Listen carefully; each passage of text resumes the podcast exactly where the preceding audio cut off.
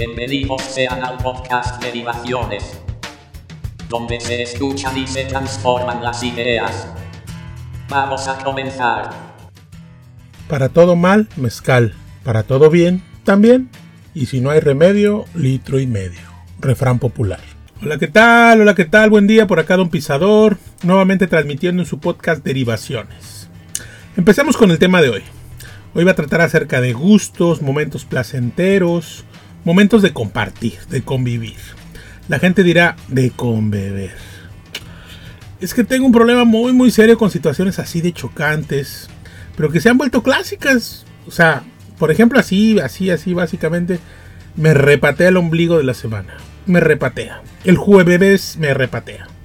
El conbeber, pues bueno, no sé, podría hasta cierto punto soportarlo, pero esto debe ser tema de otro episodio, de, veras, o sea, ese manejo de lo habitual, de cómo algo que puede ser ingenioso termina siendo ordinario. En fin, no es el tema, no es el tema. El tema de hoy va a ser la convivencia, con amigos, con la familia. Obviamente acompañados de una buena botana, una buena comidita, alguna bebida espirituosa, de una rica bebida alcohólica para pasarla bien. Digamos que para que se suelte la lengua. Como les comenté en alguna otra ocasión, yo me crié acá en la zona de Poza Rica, Veracruz. Sin embargo, me fui a estudiar a la Ciudad de México donde frecuenté bastantes cantinas y restaurantes, donde por el precio de unas copas, la cantina para traer clientela te obsequia, entre comillas te obsequia, al final asumo que el costo como quiera se paga. Pero digamos que te obsequia la comida, normalmente en cuatro o cinco tiempos, que consisten en pequeñas botanas, a veces no tan pequeñas, bastante bien surtidas en calidad y en cantidad. Y uno se queda acostumbrado porque pues, es más fácil acostumbrarse a lo bueno. Te acostumbras a que estás tomando una cervecita, estás tomando una copa, y recibes una buena ingesta de comida, lo cual hace que el alcohol se mezcle y no necesariamente te embriagues. O sea, puedes tomar un poquito más y disfrutar un poquito más de la plática, de la compañía. La comida hará su efecto, provocará que el alcohol no se te suba, que a fin de cuentas es el negocio de las cantinas, vender alcohol. La comida es así como una estrategia para evitar que los parroquianos se emborrachen y dejen de beber. Y así como en Ciudad de México, en varias zonas se hace.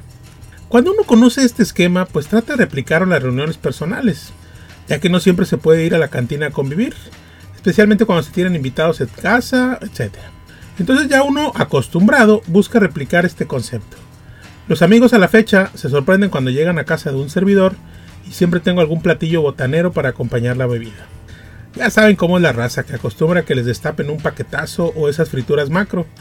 Al menos macro de bolsa porque unas abritas para poder echar una chelita o abrir una botellita de tequila, pues no deja de ser un poco rudimentario, un poco, pues no tan agradable. Y es que esas frituras, unas papas realmente no son botana. Podrían ser un acompañante, podrían ser parte de una botana, pero en realidad no son botana, dejémoslo claro.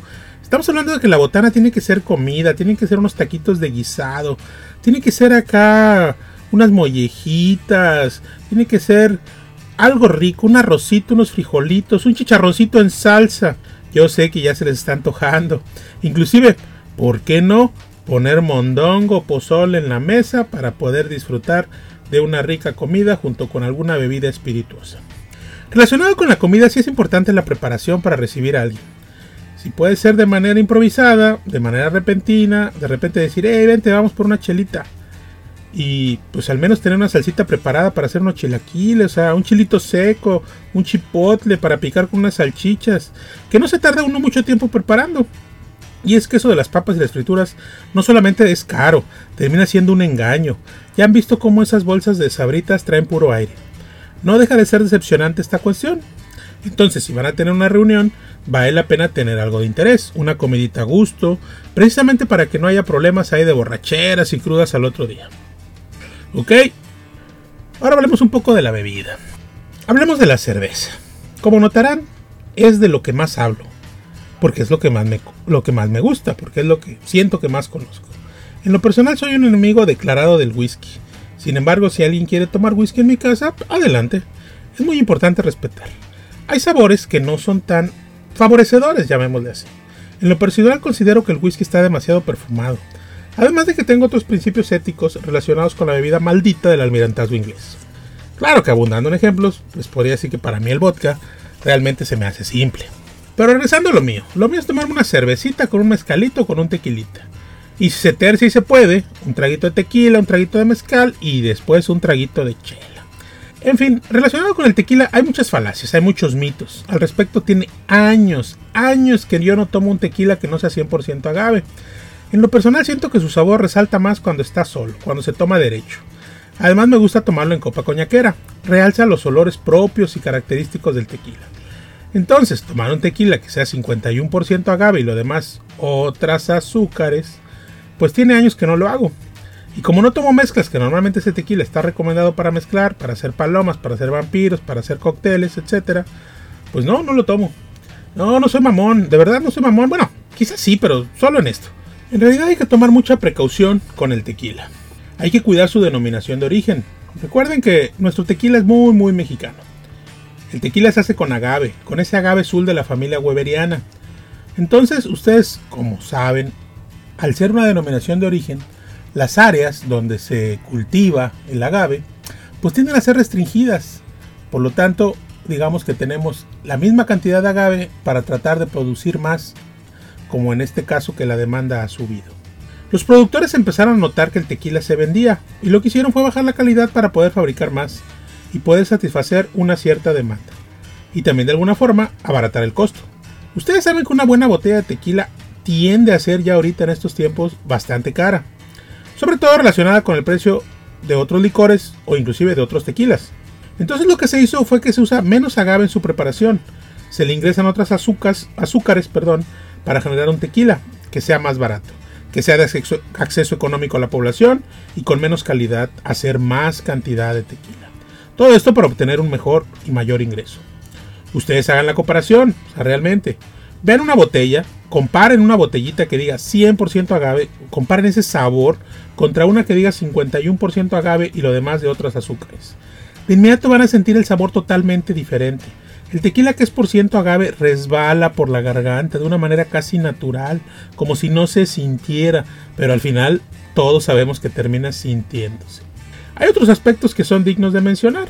Referente al tequila, puede ser el tipo, si es tequila joven, el famoso tequila blanco, el tequila reposado que ya alcanza ahí un color no tan cristalino, el tequila añejo que es así como un color cafecito. En lo personal soy muy fan del reposado. Me he topado con tequilas jóvenes, me he topado con tequilas blancos que también alcanzan un grado de fineza impresionante.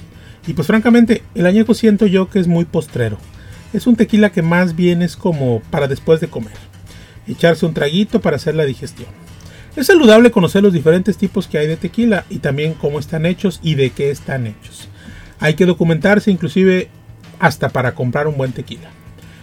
La verdad me parece que de este tema podríamos abundar y seguramente habrá más episodios relacionados con lo que son bebidas y comidas, pero por lo pronto esto es derivaciones y yo soy Don Pisador mismo que se despide de ustedes, esperando que las mentes sigan abiertas y el progreso llegue a sus almas.